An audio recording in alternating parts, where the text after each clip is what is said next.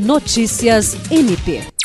O Ministério Público do Estado do Acre se reuniu nesta quinta-feira com os integrantes do Sistema S, SEBRAE, SESC, SENAI, SENAC, SENAR, SESI, SEST Senat e Federação do Comércio do Acre para discutir a empregabilidade de pessoas com transtorno do espectro autista. A reunião, mediada pela Procuradora de Justiça Gilceli Evangelista, coordenadora do Centro de Apoio Operacional de Defesa da Saúde, Pessoa Idosa e Pessoa com Deficiência, e do Grupo de Trabalho na Defesa dos Direitos das Pessoas, TEA, teve como objetivo discutir medidas para aumentar a inserção de autistas no mercado de trabalho. Em sua fala, Juscelê Evangelista disse que tudo o que foi levantado até então, nesta reunião, será discutido no próximo encontro que será feito e que vai convidar mais instituições para essa mesma reunião, dando assim encaminhamentos ao que for discutido na data de hoje.